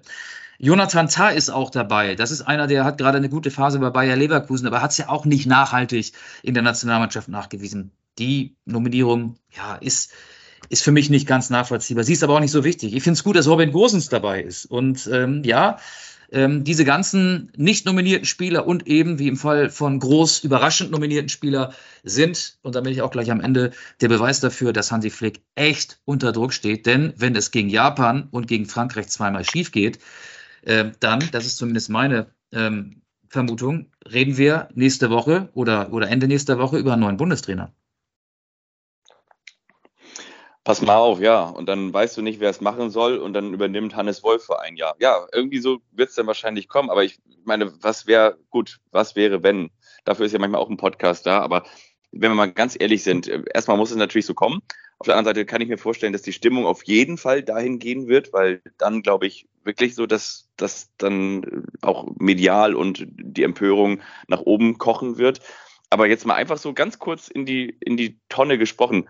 Welche Alternative gäbe es denn? Es gäbe doch in, in meinen Augen niemanden auf dem Markt, der es machen könnte. Julian Nagelsmann. Hätte ich übrigens schon äh, nach diesen enttäuschenden Ergebnissen aus der ersten Jahreshälfte ähm, für gut befunden. Also ich, ich, bin, ich bin mittlerweile ein, ein, ein, das ist glaube ich nicht unschwer zu erkennen, ein Hansi Flick-Kritiker, auch deshalb, weil er äh, bei der WM in Katar die große Schwachstelle, die Abwehr nicht in den Griff bekommen hat. Jedes Spiel, jedes dieser nur drei Vorrundenspiele mit einer neuen Abwehrformation. Am Ende war Kimmich dann doch wieder Rechtsverteidiger. Die Diskussion, die er gar nicht mehr führen wollte, hat er dann doch geführt. Ähm, du musst ja die große Schwachstelle der vergangenen Jahre äh, in den Griff kriegen, bevor ein großes Turnier beginnt. Oder du musst diese unbeliebte WM in Katar von vornherein als äh, Test Turnier für die viel wichtigere EM 2024 in Deutschland anpreisen. Hat auch keiner gemacht, zumindest Hansi Flick hat es nicht getan. Ähm, und das hat er komplett versäumt, finde ich. Und deswegen ist er äh, für mich momentan der falsche Bundestrainer. Und ich bin auch skeptisch, ob das gegen äh, eine Weltklasse-Mannschaft wie Frankreich und eine unangenehm zu spielende Mannschaft wie Japan und das äh, war sie ja vor allen Dingen bei, dem, bei der Niederlage in der WM-Vorrunde, ob das da gut geht am äh, Samstag und am kommenden Dienstag, am übernächsten Dienstag. Ja, dafür sind natürlich die, die Gegner natürlich auch zu stark, weil alleine wenn Japan mit dem Stürmer von Holstein Kiel auflaufen wird, dann bekommst du schon das große Zittern. Nein, aber. Ja, aber auch vermeintlich schwache Gegner wie Kolumbien waren ja zuletzt zu ja. stark. Also ich habe das Spiel gesehen, dieses 0 zu 2 auf Schalke gegen Kolumbien. Ähm, das war eine hochverdiente Niederlage gegen Kolumbien. Ich frage mich tatsächlich auch, auch wenn ich es irgendwie ein bisschen niedlich finde vom Ansatz, weil es hat so ein bisschen was von Job Heinkes. Aber ich frage mich auch, ob du dann eben mit dem, was da jetzt aus dieser Doku von Amazon enthüllt wurde, All or Nothing, ob du damit auch die Spieler erreichst, äh, um mal ganz kurz zu zitieren. Als er den Film Der Flug der Graugänse gezeigt hat, äh, hat er es damit begründet, lasst uns von den Gänsen lernen und gemeinsam unseren großen Flug machen steht äh, am Beginn des Filmchens, auf dem ja schließlich ähm, unterschiedliche Leitsätze entwickelt worden sind. Wir geben uns gegenseitig Aufwind, ähm, referiert Flick, und genauso sollen ja auch die Nationalspieler wie die Tiere äh, zusammenhalten und sich gegenseitig Schutz geben. Also genau, das ist so das eine. Man sagt ja so, manchmal gibt es ja auch einen Konflikt, äh, im, Konflikt im, im Sender- und Empfängerverhältnis. Und dann sagt irgendwie Hansi Flick, ähm, du pass mal auf, äh, das ist jetzt so unsere Marschroute, wir sollen uns wie die Graugänse bewegen und im Zweifel uns gegenseitig Schutz geben. Und dann steigt irgendwie hinten Antonio Rüdiger aus seiner mattschwarzen G-Klasse aus und sagt, was willst du? Weißt du, also ich frage mich so, ob das dann wirklich genauso ähm, der, der Ton ist, der dann auch am Ende die Musik machen kann. Und Rüdiger ist eher so ein Mäusebussard, ne? der, der, der sein Opfer so richtig bearbeitet, ne? oder? Der sagt, Alter, der sagt, Alter, willst du mich verarschen oder was? Also, nee, ich weiß nicht. Ich glaube ehrlich gesagt, dass es, ja, dass es wahrscheinlich dann auch so ein bisschen so ist, so, ja, das haben wir früher auf Motivationsschulen. Das war äh, während des Trainerscheins, war das im, im ersten Semester äh, Sozialpädagogik und ihr, ihr müsst irgendwie die Leute mitnehmen und sie motivieren. Aber ob du dann wirklich im Jahr, das war ja dann noch 22, die deutsche Fußballnationalmannschaft mit dem Flug der Graugänse motivieren kannst, ich weiß es nicht. Also, ich glaube, das sind ja so Sachen, die jetzt durchsickern. Ne? Die Bild hat ja äh, exklusiv schon erste Einblicke gehabt. Auf der Kicker-Seite habe ich gerade auch einen Artikel gelesen. Also ich werde mir die Doku All or Nothing, die es ab Freitag geben wird, angucken. Äh, es ist natürlich ganz anders angelegt gewesen. Ähm, es sollte ja ein tolles Turnier werden und dann wollte man äh, nach dem Vorbild von Manchester City und dem FC Arsenal eine ähnliche Doku natürlich äh, bei, bei, bei Amazon Prime ähm, veröffentlichen, um vielleicht auch wieder nahbarer zu sein, um wieder mehr mehr Fans äh, für sich zu gewinnen. Äh, ich verstehe, ohne dass ich sie gesehen habe, gar nicht, warum man nach diesem Desaster in Katar das Thema One Love Binde ist auch eins, was da wohl einen entsprechenden Raum bekommen wird, nicht einfach gesagt hat, ey, äh, nee, wir, wie, wie, wir, wir, ihr, ihr sendet die nicht. Also, dass man die Verträge nicht so ausgehandelt hat, äh, dass sie vielleicht von einem gewissen sportlichen Erfolg abhängen. Also, normalerweise hätte man noch dann äh, sagen müssen, bevor der Amazon-Regisseur in den Schnitt geht äh, oder, oder der, der Autor in den Schnitt geht, sagen müssen, stopp, das Material wird ab sofort vernichtet. Nichts davon wird gesendet, weil es wird ab Freitag ganz viel Schadenfreude auslösen. Es soll ja auch einen Konflikt geben zwischen Joso Kimmich und Antonio Rüdiger und zwischen Kimmich und Niklas Söhle. Also Kimmich ist da so ein bisschen, zumindest nach dem, was ich gelesen habe, so, ja, so, so ein bisschen auch dieser, dieser, dieser, ähm, er bekommt den Anstrich eines, eines Nerds, eines, eines Strebers und die anderen beiden, Süle und Rüdiger, kommen halt ein bisschen ähm, ja, so eher, eher rauer rüber, ähm, sind, sind ähm, im, im Vergleich zum Einser-Abiturienten Kimmich dann wahrscheinlich eher so die, die, die Hip-Hop-Schüler, die so ein bisschen die derbere Wortwahl ähm, an den Tag legen. Und ich glaube, das geht voll nach hinten los. Und das muss man doch wissen als DFB ja, man kann auch sagen, wenn der Amazon der Vater des Erfolgs ist, und damit will ich nur sagen, der soll ja eigentlich nicht über allem stehen, aber gefühlt ist es so, dass sie einen Vertrag mit Amazon unterschrieben haben, egal wie das ausgeht. Wir haben da diese Doku und ich meine, jetzt haben wir natürlich auch Amazon schon häufig fehlenden Journalismus oder glatt gebügelte Dokus vorgeworfen. In diesem Fall muss man sagen, als Journalist kann der ja sowas gar nicht also das ist ja ein Glücksfall. Als Journalist sagst du ja, okay, du kannst jetzt mal reingucken. Am Ende, wenn Deutschland Weltmeister geworden wäre, hätten wir wahrscheinlich wieder gesagt, so ja, ist irgendwie eine interessante Doku, ein bisschen hinter die Kulissen, aber ist natürlich auch alles glatt gebügelt und alles geschönt. Und jetzt hast du eigentlich äh, so, so einen fußballerischen Totalschaden, so eine Massenkarambolage und und der DFB sagt so, ja gut, jetzt haben wir die Verträge unterschrieben, aber dann müssen wir das jetzt halt auch ausstrahlen. Genau wie du sagst, das wird ein riesengroßes Mehr an Schadenfreude geben. Ähm, Leute werden sich irgendwelche Memes basteln, irgendwelche Zitate, so ähnlich ja, wie bei genau. Bertie Fuchs. Gib, gib dem ähm, Kaninchen doch auch mal ein Möhrchen, er hat uns das Leben gerettet. Das wird wahrscheinlich eine ganze Generation prägen. So ein bisschen wie früher Manta Manta. So wird wahrscheinlich jetzt diese Amazon-Doku einfach so der neue Kult werden. Weißt du noch damals, als der DFB es nicht verhindert hat, diese komplette Katastrophe zu verhindern? Ja, aber wie gesagt, aus journalistischer Sicht ist es doch super. Aber wiederum muss man auch ganz ehrlich sagen, wenn du denkst, muss man ja wirklich leider Gottes sagen, wenn du denkst, der DFB kann kommunikativ und in der Außendarstellung keine größeren Fehler mehr machen, dann fällt ihm doch irgendwie immer noch mal wieder was ein. Ja, und das ist ja auch ein klares Bild der Selbstwahrnehmung. Also äh, setz dich mal zurück. Also die Verträge sind ja irgendwann wahrscheinlich äh, letztes Jahr gemacht worden. Ähm, und es war ja auch vor der WM in Katar, auch in den Monaten davor, nie so der Punkt, ähm, bei dem man davon ausgehen hätte können, dass Deutschland dadurch das Turnier fliegt und auf sicher im Halbfinale landet. So, ne? Also ähm, diese Stärke, die gab es ja äh, gar nicht. Also klar, die ersten Spiele äh, gegen Liechtenstein, Rumänien und so weiter wurden unter Flick gewonnen. Aber normalerweise hätte doch jeder normal denkende Mensch nach den letzten Turnierergebnissen erkennen müssen, das wird ein schwieriges Turnier in Katar. Wir können da auch ganz, wenn es ganz doof läuft, äh, vielleicht nicht das Halbfinale erreichen aber auf die Idee ist wahrscheinlich keiner gekommen. Und wenn ich weiß, ich habe da eine Mannschaft, die sportlich vielleicht gerade nicht ihre beste Phase hat, dann lasse ich doch gar keine Doku, wie sie Amazon geplant hat und jetzt ja auch demnächst ausstrahlen wird, zu. Ja, und vor allen Dingen, wie sagt man so schön, man muss ja manchmal auch Menschen vor sich selbst schützen. Ne? Und das meine ich jetzt gar nicht so, so, so salopp oder so, haha, da sind ja nur Idioten dabei, sondern es ist ja auch die Aufgabe eines Unternehmens, sein Unternehmen ähm, oder beziehungsweise die, die Öffentlichkeitsarbeit, die Medienkommunikation, das Unternehmen entsprechend medienwirksam darzustellen.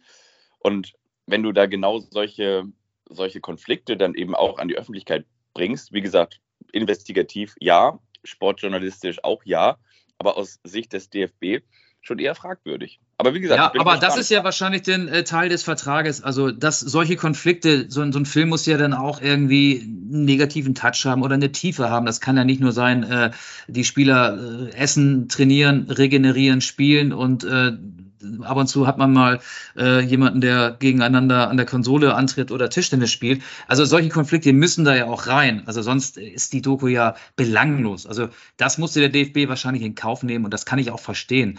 Ähm, aber die Verträge sind offenbar nicht ganz so glücklich gestaltet worden, weil nach dem Turnier aus und nach diesem blamablen Turnier aus hätte man eigentlich die Doku für nicht sendbar erklären müssen das ist so ein bisschen wie das Lied Freiheit von Westernhagen. Ne? Die, die Verträge sind gemacht ne? und mein Nachbar vorne weg. Ja. Am Ende singt Westernhagen dann Pressefreiheit, Freiheit. Aber das ja. ist ja tatsächlich wahrscheinlich, muss man ganz ehrlich sagen, hat Amazon das geschafft, so viel Pressefreiheit während der WM in Katar zu bekommen, wie sonst keine einzige TV-Station oder kein einziges äh, kein einziger Lizenzinhaber. Wie gesagt, ähm, nicht schlecht. Chapeau, muss man auch sagen. Wir gucken uns das an und werden dann, ja. nachdem wir die Doku, es ist eine vierteilige Doku gesehen haben werden, in diesem Podcast drüber sprechen. Was hältst du davon? Wir sind schon sehr lange in dieser Folge, sehr weit fortgeschritten. Wenn wir zu unserer Kultrubrik kommen, hast du was vorbereitet für unsere Kultrubrik? Natürlich. Lass uns loslegen. Dann starte jetzt das akustische Erkennungssignal. Achtung bitte. Das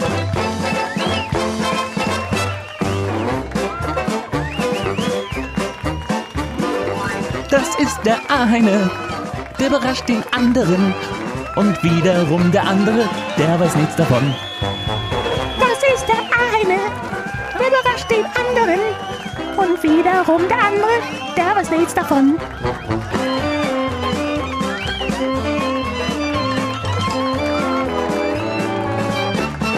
Der eine überrascht den anderen. Ja, wie willst du mich überraschen, lieber Fabian? Ja, folgendes. Ich möchte mal schauen, ob du mit mir die Kicker 11 des Spieltages errätst. Liebe Grüße an die Freundinnen und Freunde des Kickers. Wahrscheinlich haben alle Spielerinnen und Spieler, es sind ja nur Spieler, ähm, einen Kicker-Notendurchschnitt von 4,3 und damit schaffst du es natürlich in die 11 des Tages, weil, das haben wir auch schon angesprochen, besser wird's nicht. Fangen wir doch mal an. Hast du eine Ahnung, wer im Tor steht oder brauchst du einen Hinweis? Ähm, redest du von der ersten oder von der zweiten Liga? Von der ersten Liga. Boah. Wer könnte das sein? Ich kann dir einen Tipp geben. Einer, der kein Gegentor kassiert hat, wahrscheinlich, ne? Ähm, mhm. Ja, sag mal einen Tipp. Das wäre schon wichtig, weil ich bin da gerade nicht so sattelfest. Ich spielte während meiner Karriere unter anderem für den TSV Tudorf. Ja, aber auch hilft anderem, wenig. Aber auch unter anderem für den SC Paderborn. Mhm. Für Schalke. Torwart Schalke. Nübel, Alexander Nübel. Die Antwort ist richtig. Im Tor 5 zu 0. Der VfB Stuttgart ist wieder wer. Nicht nur die Haare von Sebastian Hoeneß wachsen wieder, sondern auch die Träume und die Erwartungshaltung der Fans. Also es müssen ja viele Stuttgarter sein, glaube ich, weil Stuttgarts 5-0 gegen Freiburg, das, das war ja echt eine Überraschung und das war ja, ich habe die Zusammenfassung gesehen im Sportstudio, auch echt mal ein Statement. Ne? Also ähm, ja, mach mal weiter. Ich, ich tippe, da sind nicht nur, da ist nicht nur Nübel äh, vom VfB dabei, sondern noch weitere Stuttgarter. Das ist ein guter Tipp. Ich gehöre nämlich auch dazu. Ich spiele auch beim VfB Stuttgart. Ich werde möglicherweise auch gegen die deutsche Fußballnationalmannschaft spielen. Und zwar in Wolfsburg am kommenden Samstag. Ein Japaner. Es ist ja. nicht Endo, der, für den ist ja Endo beim VfB, das muss dann Ito sein. Das ist richtig. Viele wussten wahrscheinlich gar nicht, dass ich eine doppelte Staatsbürgerschaft habe, und zwar die der Franzosen, aber ich bin auch Deutscher. Ich bin in Hanau geboren und spiele für den ersten FC Köln, spielte aber auch schon mal für Saptoria Genua, für Spezia Calcio. Ah, das weiß ich, das weiß ich. Das ist, ähm, weil ich habe gestern, ich habe gestern, ähm, äh, gestern Abend so ab 22 Uhr rumgesappt. Zeigt als wunderbare Welt des Fußballs. Dann habe ich mir das HR Heimspiel angeguckt, um, um die Sonntagsspiele zu sehen und dann noch den NDR Sportclub. Und Hanau, ähm, das weiß ich, weil in diesem Beitrag äh, bin ich über den Hanauer gestolpert. Das ist der FC-Verteidiger hier. Äh, ich weiß gar nicht, wie man ausspricht. Chabot? Chab ja. ja. weil der, der wurde als gebürtiger Hanauer eingeführt. Ja. Und das habe ich mir gemerkt, weil mir klar war, okay, das müsst ihr jetzt machen, weil ihr ja logischerweise der HR seid und irgendwie immer den Bezug zum Sendegebiet herstellen wollt. Chabot vom, vom FC, vom ersten FC Köln. Ich sag Chabot, dass du das weißt, das ist richtig. Und jetzt machen wir weiter mit einem weiteren Verteidiger, noch zwei Verteidiger. Ich bin einer davon. Ich bin Franz Sose. Ich spielte unter anderem in meiner Karriere für Racing Straßburg. Aus Straßburg wechselte ich zu RB Leipzig. Davor spielte ich beim SCR Bell Marseille. Ich bin 23 Jahre jung in Marseille, auch geboren und aufgewachsen. Weißt du, wie ich heißen könnte? Und bin gestern von Kevin Volland übel abgegrätscht worden. Richtig? Das kann gut sein. Ich habe die rote Karte nicht gesehen. Ja, Simacon. Volland wurde gefault, äh, Volland hat Simacon gefault, also wirklich übel gefault. Äh, und ja, der ist es, glaube ich, oder? Simacon? Das ist richtig. Jetzt habe ich einen Tipp wenn ich Tischtennisspieler gewesen wäre, hätte ich möglicherweise einen anderen Nachnamen. Aber jetzt heiße ich mit Vornamen Jeremy und mit Nachnamen? Nicht Ping-Pong, sondern Frimpong. Das ist richtig. Von Bayer Leverkusen. Auch er Ja. hat in die Kickerelf geschafft. Jetzt machen wir mit der 6 weiter. Für ihn gab es keine 6, sondern eine sehr gute Kickernote. Ich spielte unter anderem in meiner Karriere beim VfB Bösing, beim VfB Stuttgart, bei RB Leipzig und jetzt spiele ich beim FC Bayern München. Kimmich. Ja, mein Name ist natürlich Josua Kimmich. Eine Frage, die sich der VfB Stuttgart nicht gestellt hat, ist, wem gehört eigentlich die Führung? Ah Mann, ja, wir, wir sind wieder beim 5-0. Ich, ich tippe, ich tippe, ähm, es gab ja zwei Spieler, die zwei Tore geschossen haben. Einmal äh, hier ähm, Girassi mhm. und Fürich hat auch zwei Tore geschossen. Ja. Die sind beide dabei, sage ich jetzt einfach mal so. genau, Chris Führig, die Frage war nie Führig oder Führig nicht, weil man führte immer gegen den SC Freiburg, wenn man ein Tor schoss, denn es ging, wie wir wissen, 5 zu 0 aus. Und ich sag dir jetzt schon, Boniface ist auch dabei, weil der hat ja äh, auch doppelt getroffen. Richtig? Hat er doppelt getroffen? Ich glaube ja. Ich glaube, ja, doch, ich glaube, er hat auch doppelt getroffen, genau. Ähm, ja, er ist auch dabei, dann hast du da schon einen erraten. Sehr, sehr gut. Ich bin noch recht jung, aber ich bin an drei Spieltagen auch schon das zweite Mal mit dabei in der Kicker 11 des Spieltages. Ich wiege 70 Kilo und bin in den Niederlanden, ganz genau in Amsterdam geboren. Ich spielte während meiner noch jungen Karriere unter anderem schon für den FC Barcelona, Paris Saint-Germain und für die PSW Eindhoven. Ähm, Spiele ich bei RB Leipzig. ja, das ist, ähm, der hat gestern auch getroffen. Simmons. Richtig, Xavi Simmons ist richtig. Sind das nicht schon elf jetzt? Nee, wir haben noch zwei. Okay, du hast Girassi erraten. Okay, jetzt haben wir noch einen. Die Frage, Okay. Wer bin ich? Ich bin möglicherweise auch ein Punkt, Punkt, Punkt des Erfolges gewesen von Werder Bremen am Wochenende. Ich bin Österreicher. Oh, ich hätte sonst Gin mal gesagt, aber nee, das passt nicht. Österreicher, der ist Hamburger. Ich spielte auch mal für RB Salzburg, bevor ich zu Werder wechselte, dann zum Wolfsberger AC ausgeliehen wurde und dann kam ich zurück zu Werder Bremen. Ich war der Punkt, Punkt, Punkt des Erfolgs. Slatko Man soll- Junovic. Man, ähm, soll, man soll mich, hm, hm, hm, solange das Eisen heiß ist. Schmieden. Schmied. Schmied. Äh, Romano Schmied. Ja, War der so gut- gut? Okay, okay, ja. Da- Aber der ist es, ne? der hat, ähm, glaube ich, ein oder ich glaube, ein Tor hat er vorbereitet und hat ein ganz gutes Spiel gemacht, hat auch eine hundertprozentige vergeben gegen Mainz. Der ist es. Damit haben wir sie alle. Das hast du sehr toll gemacht. Und Victor Boniface ist auch dabei und auch schon zum zweiten Mal nominiert worden. Herzlichen Glückwunsch. So, mein Lieber, du darfst entscheiden. Ich habe zwei ähm, Beiträge für unsere Rubrik vorbereitet, aber ich glaube, mit Blick auf die Uhr sollte ich es bei einer belassen. Ähm, ich habe sie jetzt in einen Umschlag versteckt und du musst sagen, für welchen Umschlag du dich entscheidest. Für Umschlag A oder für Umschlag B? Welchen soll ich öffnen? Ah, Ich öffne Umschlag A. Okay.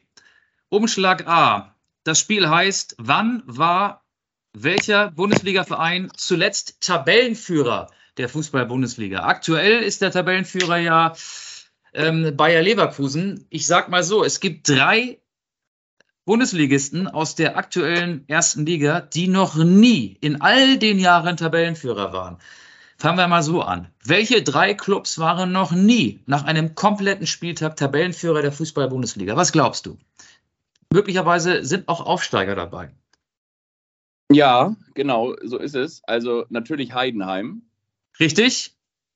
Darmstadt Ja, und Augsburg. ja. Aber Augsburg ist ja gar kein Aufsteiger. Nee, aber, Aber es hast ja stimmt. gesagt. Nee, aber genau, also, aber du hast ja gesagt, drei Vereine in der Fußball-Bundesliga, die noch nie Tabellenführer waren. Die würde ich sagen. Ja, es ist sehr, sehr gut, sehr, sehr gut. Ähm, jetzt raten wir mal, wer zuletzt am 18. Spieltag der Saison 1989-90 Tabellenführer war. Ähm, ein Verein, der in dieser Phase ja sehr erfolgreich war, auch ein paar Nationalspieler hatte im kreativen Mittelfeld, die auch eine tragende Rolle spielten bei der WM 1990 und auch auf dem Weg zur WM 1990. Welcher Verein ist das? Das kann ja, weiß nicht, ich, ich tippe mal jetzt auf Werder oder Dortmund. Ja, Dortmund war ja nach 1989, 90 mal Tabellenführer. Ach, die, aber die, ach, die noch, genau, die noch nie waren, hast du gesagt, ne? Genau, die noch nie waren. Und jetzt äh, ein Verein, der das letzte Mal am 18. Spieltag der Saison 89, 90 Tabellenführer war. Also der schon so, so lange ah, auf die. Ja, okay, okay, ja. jetzt habe ich es hab verstanden. Okay, genau, dachte, und seitdem nie wieder. Diesen Verein also, suche ich. Und ich sage dir, der Verein kommt aus Nordrhein-Westfalen. Wahrscheinlich ist es Bochum, ne? Nee, es ist ein Verein, der aus einer Stadt. Essen? Nee, nee, es sind nur 18, es sind nur die 18 aktuellen Bundesligisten. Okay, ähm, okay. Der, der Verein spielt jetzt in der Bundesliga. Ähm, er hat auch einen Spieler in der Elf des Tages, der in, in Hanau oder aus Hanau kommt, um jetzt mal den Bogen zu deinem Köln. Beitrag zu bringen, äh, zu schlagen. Köln, genau, der FC. Der FC. Was Krass. glaubst du, was glaubst du, wann war Werder Bremen? Da will ich jetzt nur das Jahr wissen, die Saison wissen. Wann war Werder Bremen das letzte Mal Tabellenführer? Ich sag 2009. Am 19. Spieltag der Saison 2006, 2007. Okay. Wann war der VfB Stuttgart, der ja so hoch gewonnen hat? Wann war der zuletzt Tabellenführer? Wie lange ist das her? Man, also ich, ich stock natürlich jetzt deshalb so ein bisschen, weil es ja auch manchmal sein kann, dass so eine Mannschaft, zum Beispiel wie der VfB Stuttgart, dann so mit, weiß nicht, drei Siegen oder mit vier Siegen oder fünf Siegen in Serie mal in die Saison gestartet ist, weißt du? Dann bist du so wie damals auf mal Paderborn, als sie auch mal Tabellenführer waren und als Tabellenführer dann nach München gereist sind. Das war ja auch. Ja, manchmal reicht ja auch ein Sieg, ne? Also vor allen ja. Dingen am ersten Spieltag würde ja auch ein Sieg reichen. Was glaubst du, wann war der VfB Stuttgart zuletzt Tabellenführer? Ja, äh, zum Beispiel nach dem ersten Spieltag. 2023, 2024. Richtig, ja. richtig. Und jetzt möchte ich von dir noch wissen, ähm, also noch nie Tabellenführer waren Heidenheim, Darmstadt, Augsburg. Köln erwartet, wie gesagt, schon seit 1989, 90 auf die Tabellenführung. Wer wartet nach Köln und ähm, Augsburg, Darmstadt und Heidenheim am längsten auf die Tabellenführung von den verbliebenen Bundesligisten?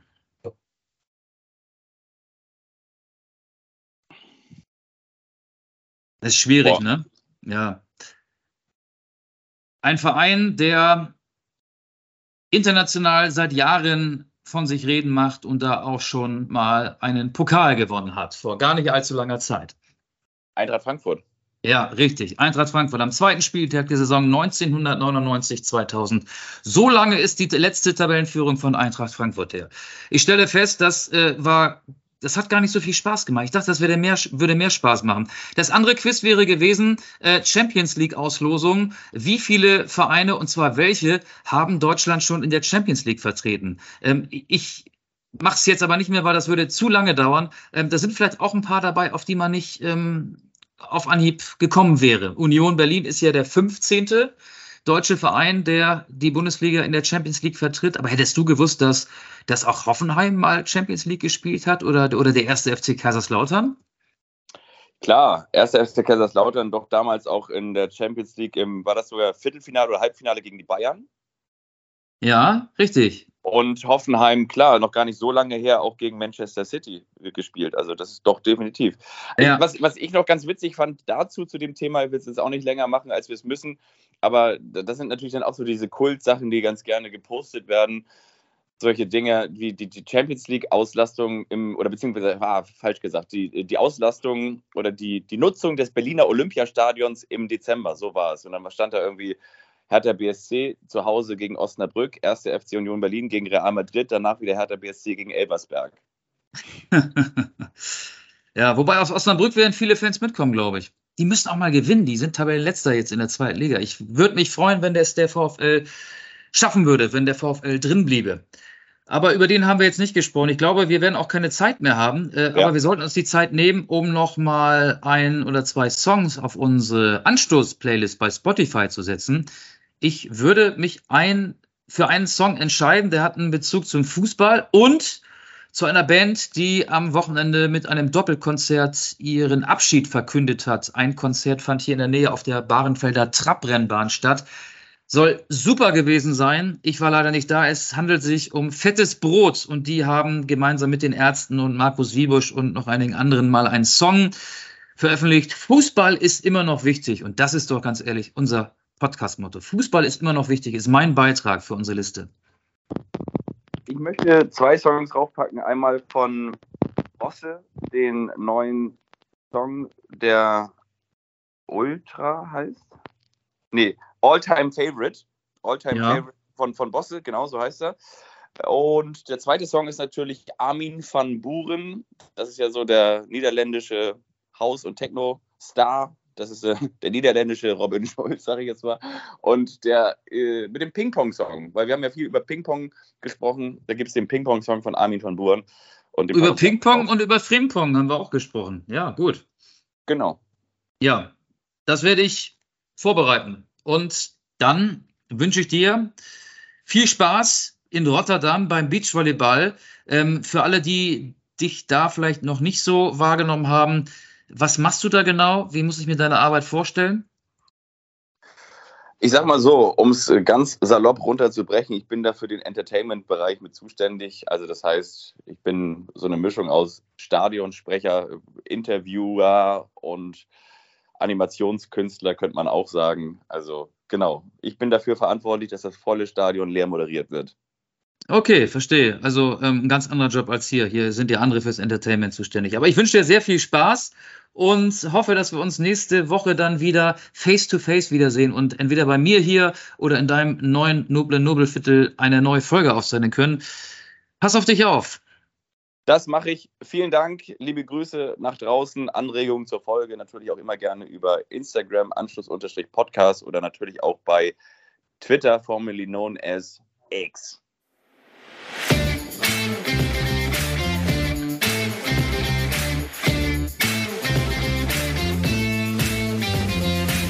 Anstoß, der Fußball-Podcast.